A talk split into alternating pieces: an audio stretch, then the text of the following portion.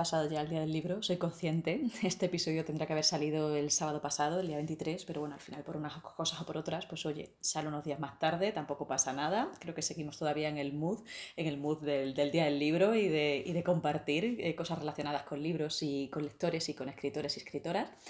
Eh, así que bueno, ya sabéis que como no tengo un podcast patrocinado ni, ni un contrato que me obligue a, a, publicar en un día concreto, ya quisiera, hago aquí un llamamiento por si alguien quiere patrocinarme, em, pues bueno, pues esto se publica cuando, cuando una buena mente puede y quiere. Además hoy, oye, pues encaja, encaja con el tiempo loco que, este que tenemos, esta primavera invernal, porque esto es tormenta ecléctica y hace un día hoy, pues claramente de tormenta. Hay nubes negras ahí amenazando, amenazando lluvia. Eh, si eres nuevo o nueva por aquí, eh, soy Laura Abril, te doy la bienvenida a este espacio, que está muy loco también, como, como el tiempo. Eh, es un espacio donde a veces hablo sola, otras con gente de carne y hueso, también a través de, de, otras vías. Y hoy concretamente voy a, no voy a estar sola, voy a estar sola ante el micrófono, pero sí que voy a estar muy bien rodeada de, de otras voces, en este caso en papel. ahora entenderéis por qué. Em, os decía que, bueno, que aunque ha acabado el día del libro, pues seguimos todavía en ese, en ese en esa tradición ¿no? de, de, compartir, de, sobre todo en redes sociales, se han inundado de, de, temas de lectores, de libros, de nuevos libros, de editoriales, de, todo tipo de publicaciones relacionadas con, con, la lectura. ¿no? Y bueno, aunque ha acabado ya la lectura continuada del Quijote en el Círculo de Bellas Artes de Madrid, que ojo, esto no, yo no lo sabía, eh, pero dura 48 horas seguidas de, lectura entre, entre la gente que está allí presencial y virtual. Gracias Google por el dato, porque no, no sabía esto. Em, pues eso, os decía que aunque ya he terminado, pues ese tipo de actos, ¿no? de, lecturas continuadas de, un referente de la literatura universal, pues yo con este podcast lo que he querido hacer es un pequeño homenaje a muchas de las autoras que he leído en los últimos dos, tres años, porque a Cervantes ya, pues sinceramente ya no le importan ¿no? los homenajes. Yo creo que vamos a darle homenajes a, muchas de las autoras que a día de hoy siguen, siguen vivas y están pisando fuerte. Y este es pues eh, mi forma, mi forma de compensar equilibrar un poquito toda esa literatura universal, entre comillas, que, yo había leído hasta, hasta ahora, o que todos hemos leído hasta ahora, y que está formada pues casi exclusivamente en su integridad por, hombres, ¿no?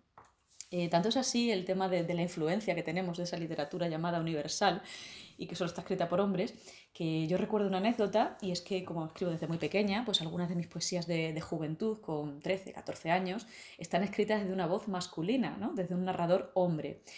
Y me acuerdo de que el que fue alcalde de mi pueblo durante mucho tiempo, Cayetano Ibarra, que le mando un saludo desde aquí, que es además un escritor y, artista polifacético, pues leyó alguno de esos poemas. Eh, coincidimos en, en, una, en, una, obra de teatro de, sobre Lorca que él había escrito y dirigido. Eh, y yo recuerdo, pues no sé, llevaría mi carpetilla con mis poemas para que los leyera y recuerdo que, que le gustaron, pero claro, le llamó la atención que, que narrara desde, desde, el punto de vista de un hombre, ¿no? No sé si esto tendrá que ver con que en aquella época en el conservatorio pues me habían puesto a cantar con los tenores, con los niños tenores, debido a la gravedad de mi voz, pero bueno, yo lo cierto es que lo achaco más bien a esos referentes literarios que leí en ese momento, tanto con los libros juveniles que nos prescribieran en el cole, bueno, pues como la lectura eh, de los clásicos, ¿no? Que todos teníamos en casa, y que no voy a citar porque ya están suficientemente citados y reconocidos eh, en los libros de texto, ¿no? Eran los que salían en los libros de texto y que todos conocemos. Entonces, bueno, os decía que este señor, el alcalde, me dijo muy serio que, que, le gustaban los poemas. Por aquel entonces yo era muy lorquiana, con lo cual jugaba con ventaja, ya que Lorca es, eh, bueno, pues uno de, eh, uno de los autores a los que admiramos ambos pero me dijo que tenía que escribir, sobre todo siendo poesía, desde mi propia voz, ¿no? recuerdo además que lo dijo con cierta eh, no sé si insistencia, pero quizás sí con un tono como de reivindicación, ¿no? de que las mujeres tendríamos que alzar también nuestras propias voces y que nuestras voces importaban. Y aquello, eh, aunque él no lo sepa, pues me marcó y desde entonces no recuerdo haberme puesto otra vez en la piel de un hombre para crear algo tan íntimo como, como la poesía. Eh, cosa que sí ha hecho, sin embargo, la autora Luna Miguel en su libro Poesía masculina, del que os voy a recitar un poema, para comenzar con este episodio en el que me voy a rodear de otras voces por escrito, como os comentaba anteriormente, y a las que voy a poner mi voz para que la lectura continuada de sus textos, o casi continuada, porque sí que querré hacer una, una breve introducción de cada uno, pues esa lectura continuada sirvan también de homenaje iba a decir en este día tan especial, si esto lo hubiera publicado el sábado 23, pero bueno, casi mejor que iba de homenaje sea el día que sea, escuches cuando escuches esto porque creo que lo merece. Por supuesto no están todas las que son, pero sí son todas las que están, o al revés, no, no me quiero liar con ese dicho. Lógicamente faltan muchas, muchas que he leído y que ya no, he podido meter, eh, eh, que bueno, que lo dejamos para, episodios siguientes, pero bueno, he hecho ahí una selección de lo que he leído en los últimos dos, tres años. Eh, vamos a comenzar entonces con un poema que se llama Conversación sobre feminismo en un restaurante japonés de Chueca y que es la página 37 de Poesía masculina de Luna Miguel.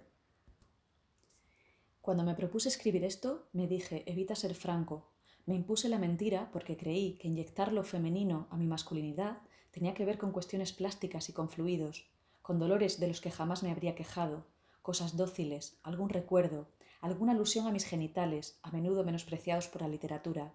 Quería crear un origen del mundo, en el que mi polla sobresaliera, en el que mis testículos cantaran, porque tal vez eso era la feminidad, cantarse despacio, cantarse tejiendo, cantarse con ternura, y me equivocaba porque al escribir sin pudor pero con ficción me di cuenta de que no hay nada delicado en mi género, nada suave hay en mi voz o en mis cejas arrugadas. Si la sordera de mi masculinidad quiebra tu confianza, ¿qué va a haber de femenino en mí si no escucho la parte que no entiendo, que es a su vez aquello que me falta, que es a su vez la violencia que ejerzo y que es también una mentira que te lesiona? Bueno, la verdad es que me he dado cuenta preparando este podcast que me gustaría comentar cada texto porque tiene, tiene tanto jugo, pero bueno, he hecho un cálculo aproximado y se me iría completamente de madre eh, en cuanto a tiempo, así que vamos a, vamos a intentar eh, constreñir el tiempo y el, y el espacio disponible para, eh, para, hablaros de otras, de otras autoras y de otros textos. os lo voy a dejar, por supuesto, en la descripción toda la bibliografía utilizada por, por orden de, de aparición, como en las películas. Eh, continuando con, esa adopción del narrador hombre por parte de una mujer, eh, al menos en partes del libro, os voy a leer ahora un fragmento de La vegetariana de Han Kang, que es una autora coreana, y que dice así. Antes de que mi mujer se hiciera vegetariana, nunca pensé que fuera una persona especial. Para ser franco, ni siquiera me atrajo cuando la vi por primera vez. No era ni muy alta ni muy baja. Llevaba una melena ni larga ni corta. Tenía la piel seca y amarillenta, sus ojos eran pequeños, los pómulos algo prominentes, y vestía ropas sin color como si tuviera miedo de verse demasiado personal. Calzada con unos zapatos negros muy sencillos, se acercó a la mesa en la que yo estaba sentado con pasos que no eran ni rápidos ni lentos, ni enérgicos, ni débiles. Si me casé con ella fue porque, así como no parecía tener ningún atractivo especial, tampoco parecía tener ningún defecto en particular. Su manera de ser, sobria y sin ninguna traza de frescura, ingenio o elegancia, me hacía sentir a mis anchas. Y seguimos para terminar con, el narrador hombre de escritoras mujeres, eh, con un libro que me impactó mucho eh, el año pasado. Fue eh, El verano en que mi madre tuvo los ojos verdes, de Tatiana Tibuleac, y que quizás porque adopta precisamente ese rol de narrador masculino, utiliza un lenguaje bastante cruel. Os leo solamente el comienzo de esta, de esta novela, que además se lee rapidísimo, tiene unos capítulos muy cortitos y que, fue de las que más me gustaron el, el año pasado. Dice así, Aquella mañana en que la odiaba más que nunca, mi madre cumplió 39 años. Era bajita y gorda, tonta y fea.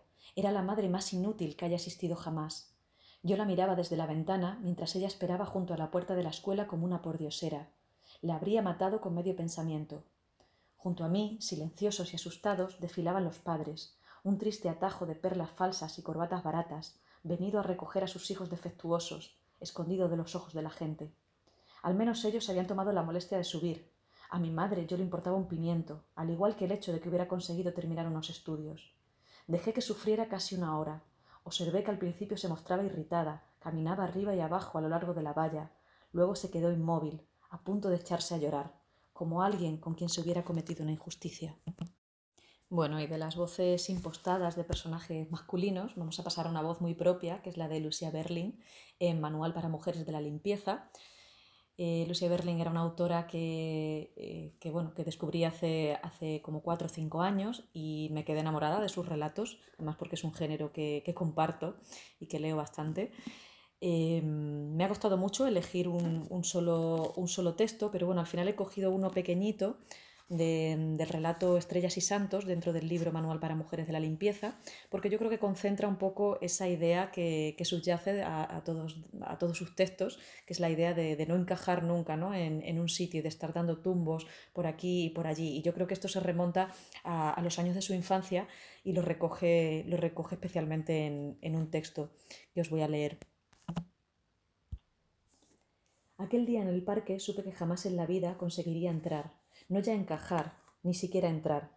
En una esquina dos chicas le daban la alacomba, mientras una por una niñas preciosas de mejillas sonrosadas se metían y saltaban, saltaban, saltaban, y en el momento exacto salían y se ponían de nuevo en la cola. Pim, pam, nadie perdía el ritmo.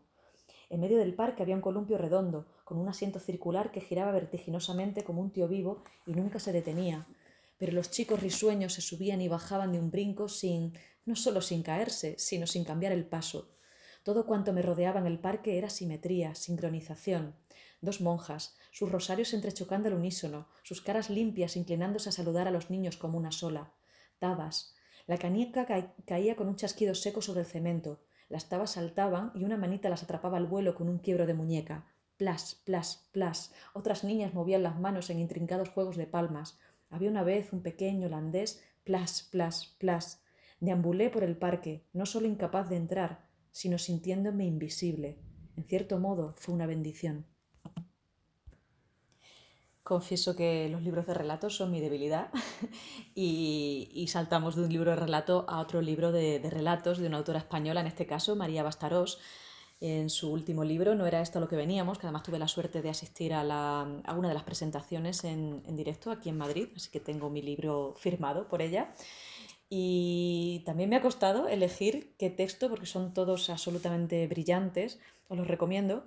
Pero quizás, bueno, pues por, por coger uno, voy a coger el último, que se llama Los que mantienen el fuego, y que precisamente rompe con la dinámica de todos los anteriores, porque todos los anteriores tienen como protagonistas o como personajes a mujeres o niñas.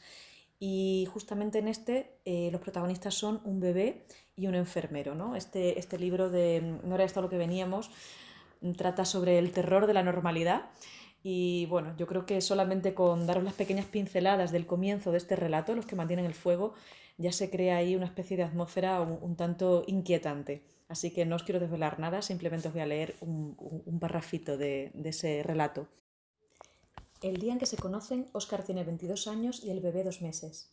De hecho, no podemos decir que se conozcan, porque el bebé aún no puede conocer a nadie. Ni siquiera tiene conciencia de ser una cosa diferente a la madre, Piensa que ambos conforman la misma unidad, un cúmulo de bracitos y cabezas cuyas identidades distintas ningún bebé podría percibir.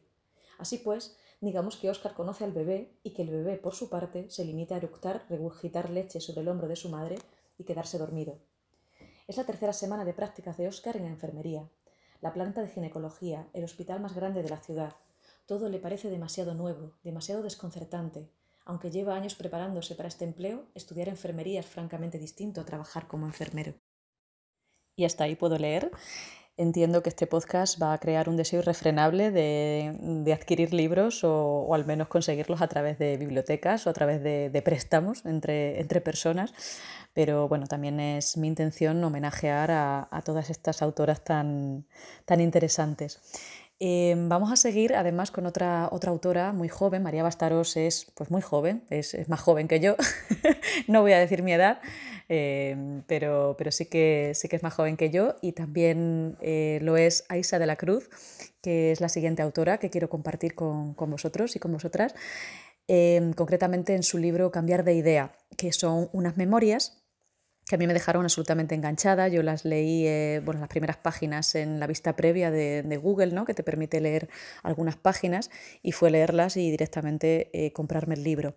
Así que nada, quiero compartir con vosotros ese inicio, eh, ese inicio potente de, unas memorias que si bien son duras, al final, bueno, pues te queda con cierto regusto a, felicidad, ¿no? Precisamente por, por esta máxima que recoge, que recoge Aisa en el título, que es cambiar de idea. Y dice así el, primer capítulo, que se llama Accidente. Es julio de 2017. Iván y yo deambulamos de ciudad en ciudad porque el piso que me presta mi abuelo en temporada baja está alquilado.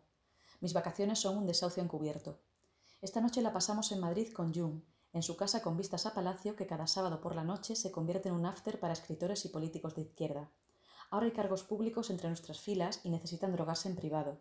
Solo dejan de actuar, de ser institucionales, representantes del pueblo, cuando acceden a la intimidad de un salón con pocos muebles y muchas baldas de novelas literarias. Nos emborrachamos sin tregua para hablar sin tregua y mientras lo hacemos siempre hay alguien que le dice a otro, deberías escribir sobre esto, sobre tu experiencia con los autobuses, por ejemplo, sobre aquella vez en Córdoba, a los 18 años, cuando te montaste sola en uno que jamás alcanzó su destino porque tu compañera de asiento comenzó a apretarte la mano gritando me ahogo, me ahogo, me está dando un infarto. Y aunque era evidente que tenía un ataque de ansiedad, avistaste al conductor, y éste llamó a la ambulancia, y entre una cosa y otra, cuando al fin llegaste al barrio periférico al que te dirigías, el centro de planificación familiar estaba cerrado, y tuviste que abortar por la seguridad social, que era lo que te negabas por miedos que no resultaron infundados. Te atendió una ginecóloga cuya consulta estaba decorada con estampas de la Virgen del Rocío y te obligó a rellenar un cuestionario que te pareció humillante y no te sonrió ni una sola vez. Y luego a los 19 te mudaste a vivir a Oviedo, con un mexicano sin papeles que te pidió matrimonio y el día antes de la boda, de camino a la estación, tuviste que parar en correos para echar la solicitud de una beca y le pediste que se adelantara, que te esperara en el andén. Y la cola de correos era inmensa. Entregaste el paquete y saliste corriendo, pero a pesar de la carrera, eh, a pesar de la carrera el bus se fue a Bilbao sin ti y con tu futuro marido dentro. Y aquel matrimonio fracasó, pero la beca te la concedieron, y con ella escribiste una novela que todavía te parece digna. Jung dice que estas historias contienen el sustrato de un buen cuento. Jung grita que solo escriben autoficción los señores aburridos y solemnes, y las señoras judías, que Vivian Gornick no tiene ni idea de lo que es una madre difícil, que visto el fracaso cosechado, quizás vaya siendo hora de subastar nuestras vísceras, en pleno apogeo etílico, todo el mundo habla de lo mucho que quiere escribir, pero nadie escribe. Surgen otros planes. Me ofrecen cocaína, por ejemplo, y mi atención se dispersa.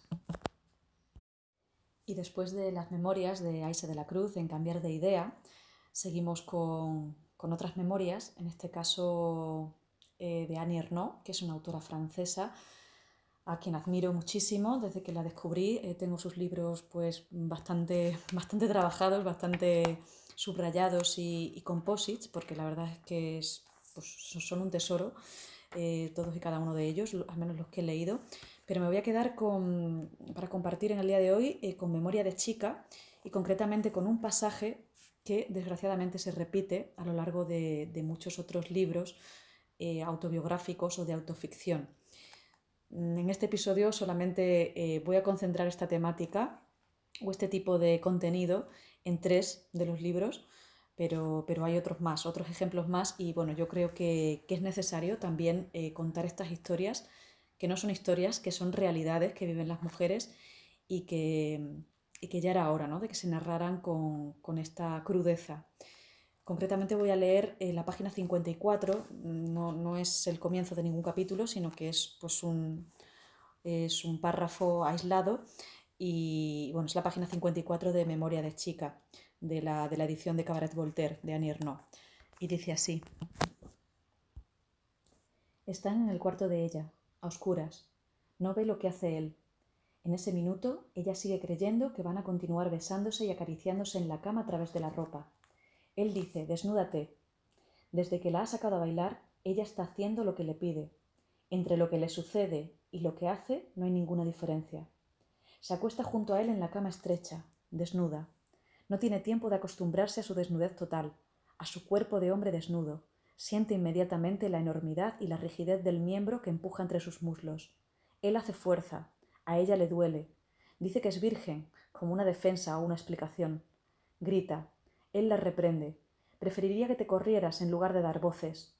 A ella le gustaría estar en otra parte, pero no se va. Tiene frío, Podría levantarse, encender la luz, decirle que se vista y se largue, o vestirse ella, dejarla ahí plantado y volver a la fiesta. Habría podido. Sé que no se le ocurrió. Es como si hubiera sido demasiado tarde para echarse atrás, como si las cosas debieran seguir su curso, como si no tuviera derecho a abandonar a ese hombre en el estado que ha provocado ella. Bueno, eh, creo que queda claro, ¿no? Em, a qué temática me, refería o a qué, a qué tipo de situaciones. Pero si el testimonio de Annie Ernaux en Memoria de Chica es espeluznante, vamos a seguir con el de Mary Carr en El Club de los Mentirosos, que también son unas memorias, esta autora eh, norteamericana.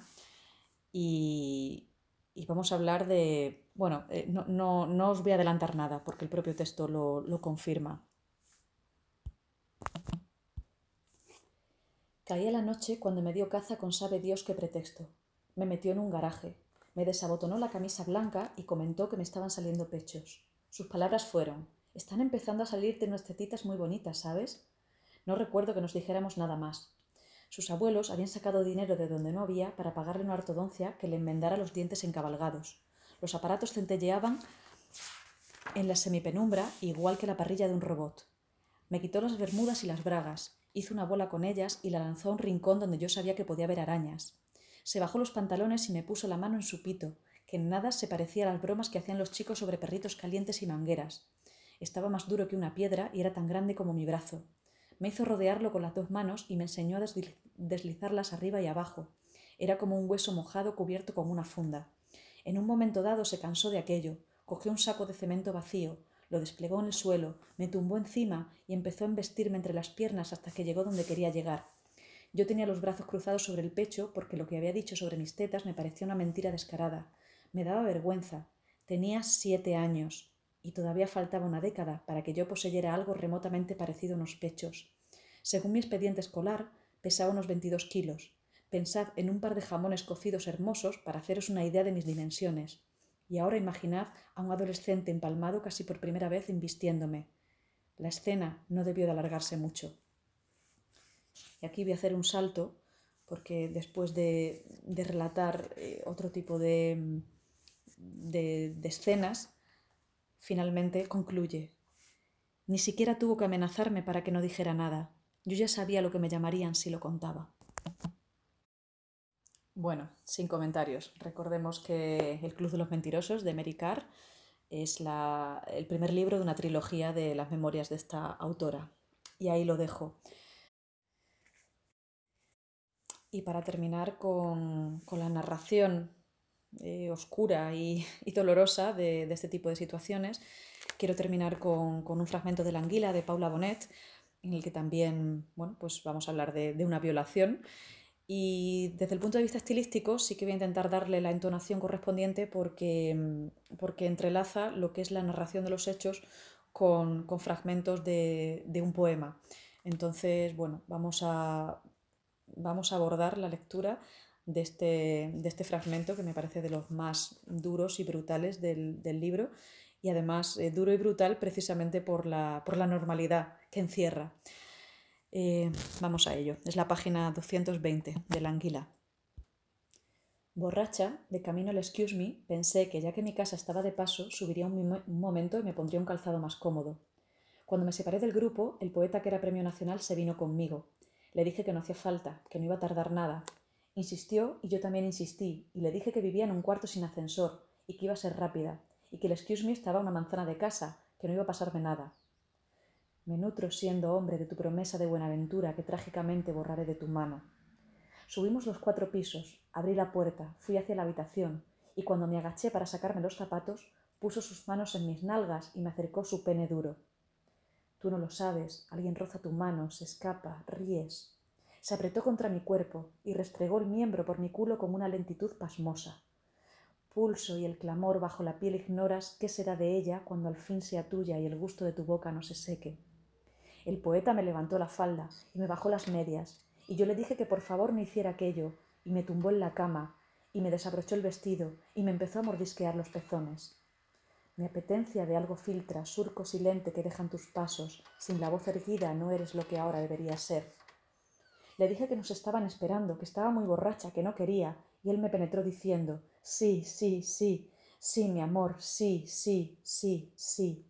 Yo no quería ver la cara cuadrada del poeta, el dibujito de Lidia, el señor con cabeza grande y cuadrada y cepillito de pelo en el cogote, y dientes separados, y camisita de desigual, y ya apretaba los ojos, y deseaba que aquel colchón me engullera, que se abriera un poquito debajo de mi cuerpo y solo yo me descolgara, que el poeta se quedara solo en aquella cama de cuatro patas, babeando sobre un colchón. Y él decía mientras me penetraba, sí, sí, sí, sí, mi amor, sí, sí, sí. Belleza en tu cuerpo elíptico que goza sed, mi ánimo ahora descarnado y extinto. Quería que se corriera rápido para volver a la fiesta y que nadie sospechara nada. Me producía terror que alguien supiera que el poeta y yo habíamos hecho aquello.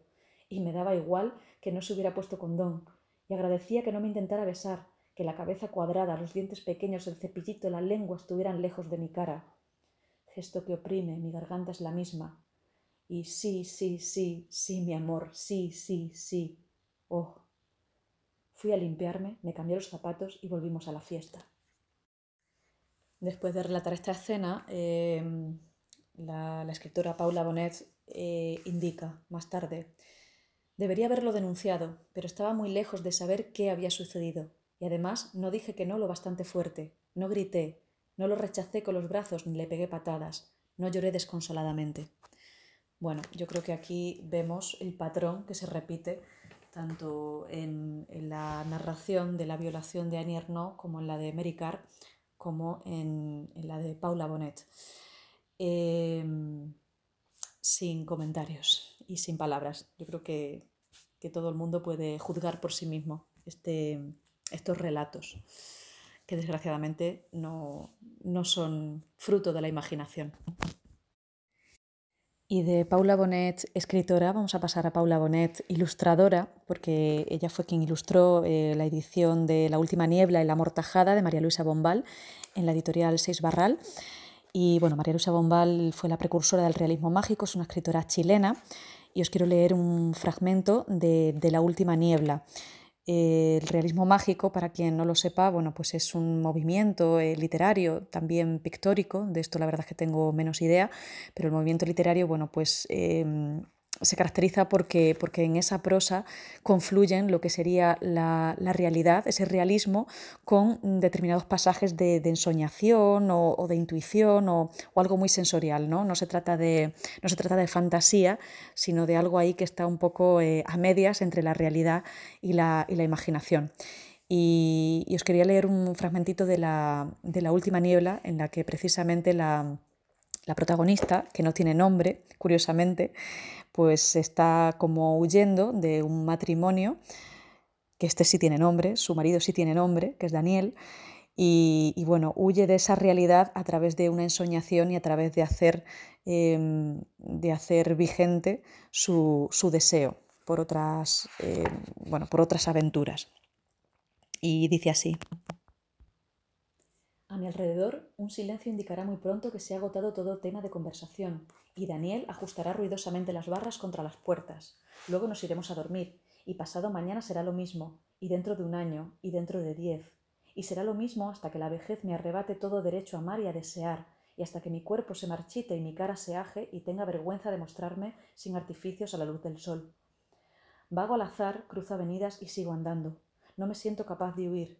¿De huir? ¿Cómo? ¿A dónde? La muerte me parece una aventura más accesible que la huida. De morir, sí, me siento capaz. Es muy posible desear morir porque se ama demasiado la vida. Entre la oscuridad y la niebla vislumbro una pequeña plaza, como en pleno campo. Me apoyo extenuada contra un árbol. Mi mejilla busca la humedad de su corteza. Muy cerca oigo una fuente desgranar una sarta de pesadas gotas. La luz blanca de un farol, luz que la bruma transforma en vaho, baña y empalidece mis manos, alarga mis pies, una silueta confusa, que es mi sombra. Y he aquí que de pronto veo otra sombra junto a la mía. Levanto la cabeza. Un hombre está frente a mí, muy cerca de mí. Es joven, unos ojos muy claros en un rostro moreno y una de sus cejas levemente arqueada prestan a su cara un aspecto casi sobrenatural. De él se desprende un vago pero envolvente calor. Y es rápido, violento, definitivo. Comprendo que lo esperaba y que le voy a seguir como sea, donde sea, le echo los brazos al cuello y él entonces me besa, sí que por entre sus pestañas las pupilas luminosas cesen de mirarme. Creo que se ve el cambio de, tono y el cambio de, rol, ¿no? Cuando una persona está sometida o cuando una persona es quien, en este caso una mujer, es quien desea, eh, al menos de forma imaginaria, como parece que ocurre en, en la última niebla. Y algo parecido, pero quizás en otro tono, en otra época y con una prosa bueno, mucho, mucho más liviana de adjetivos, que es lo que ocurre con el realismo mágico. Em, tenemos a la protagonista de Yo Mentira, de Silvia Hidalgo, que también es una de las novelas que más me gustó el año pasado, que leí también en un, vamos, en un santiamén, porque también son capítulos muy cortitos y, y muy vibrantes, que te dan ganas de seguir leyendo.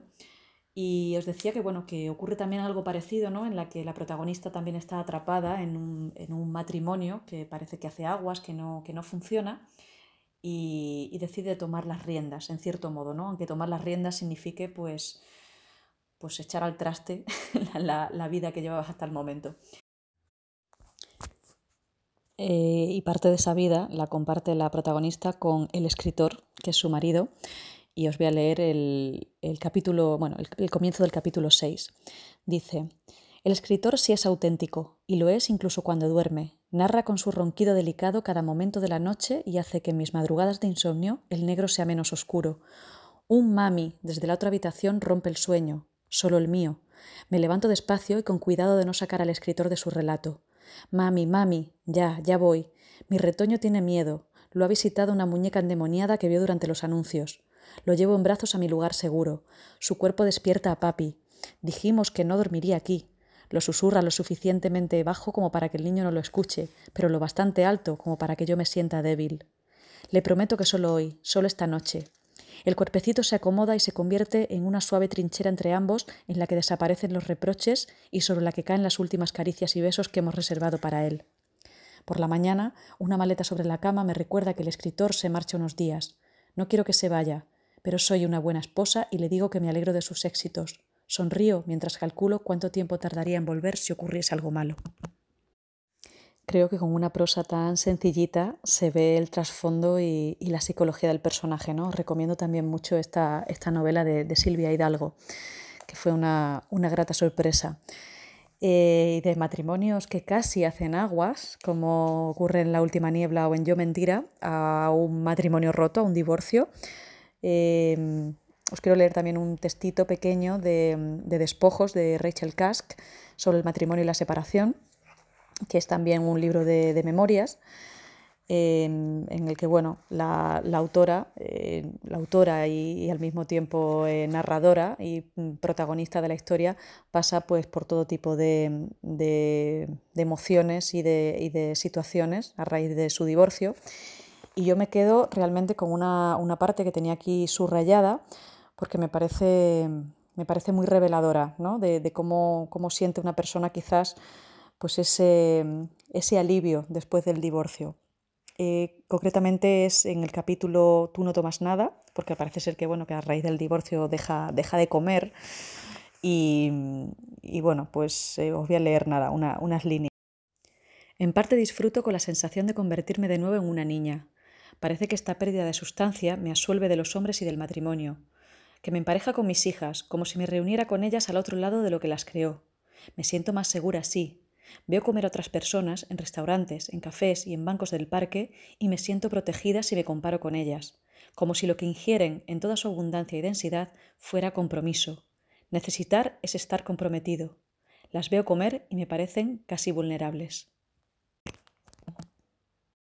Está claro que el desamor eh, es uno de los temas fundamentales de la literatura universal que ha sido abordado por escritores y por escritoras y no iba a ser menos Rosario Villajos con La Muela, que es una novelita que, acabo de leer hace, pues nada, el mes pasado, la terminé, además tuve la suerte de conocer a su autora en persona, también la tengo firmada por ella, es una, es una escritora y también pues, artista multidisciplinar, ella eh, estudió Bellas Artes y de hecho la, muela está, eh, de, la, de, la, editorial Aristas Martínez está ilustrada por ella, la, la, portada, y también en su interior, ¿no? Alguna, algunos pasajes como de novela gráfica y, algunas ilustraciones.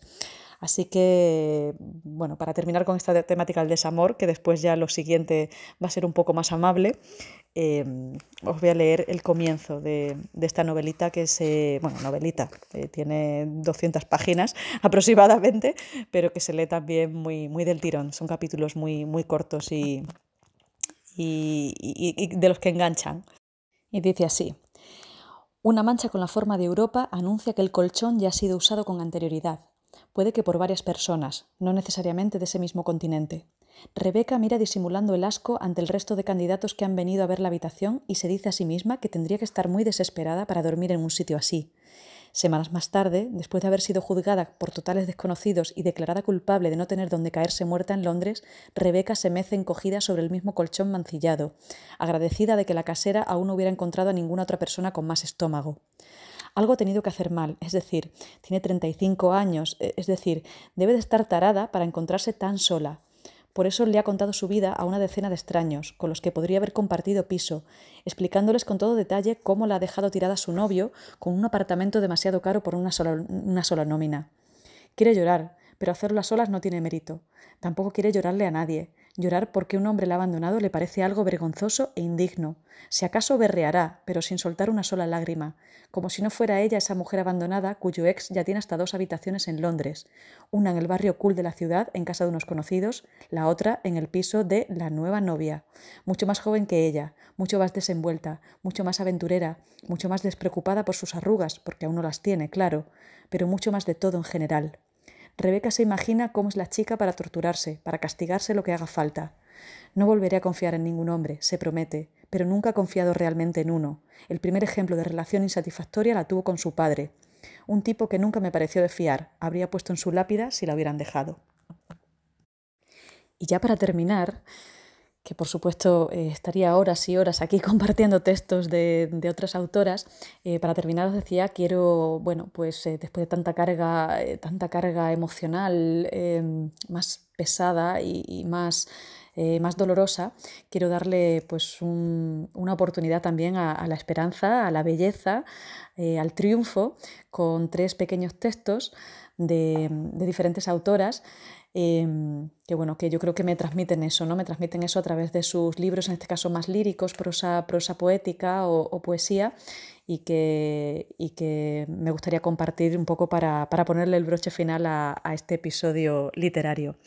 El primero de los textos es de, del libro Cosechas del Insomnio de Caresa Malaya eh, Ramos que es una, autora madrileña eh, de origen tagalo, eh, de Filipinas, y que bueno, he tenido también el placer de, conocer vía Instagram al menos. Eh, tengo su libro firmado, pero porque me lo dejó en un, local eh, con su dedicatoria y yo fui a recogerlo, así que bueno, tengo que ponerle todavía mm, voz y, cuerpo presencial, pero, pero, bueno, me ha parecido muy interesante también su propuesta y por eso quiero, quiero también darle, darle cabida a sus, a sus letras.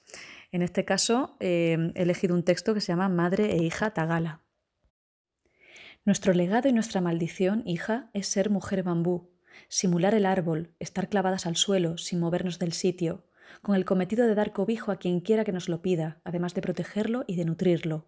También nos encargamos de conversar con las aguas que tenemos al lado, para impedir inundaciones y otras catástrofes, Mientras tanto, estamos condenadas a ver cómo esas aguas se mueven y fluyen por todas partes, corrientes que de vez en cuando nos fecundan, pero nunca se quedan, nos visitan, nos envuelven con promesas de arraigo, luego se van, no regresan y nos abandonan, para resistir a merced del sol, de la lluvia y del viento.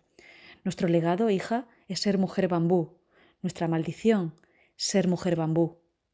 No me da miedo el incansable meneo del tifón caprichoso, capaz de desenraizarnos de un momento a otro, nunca conseguirá hacerlo, porque madre, somos un árbol de tallo robusto.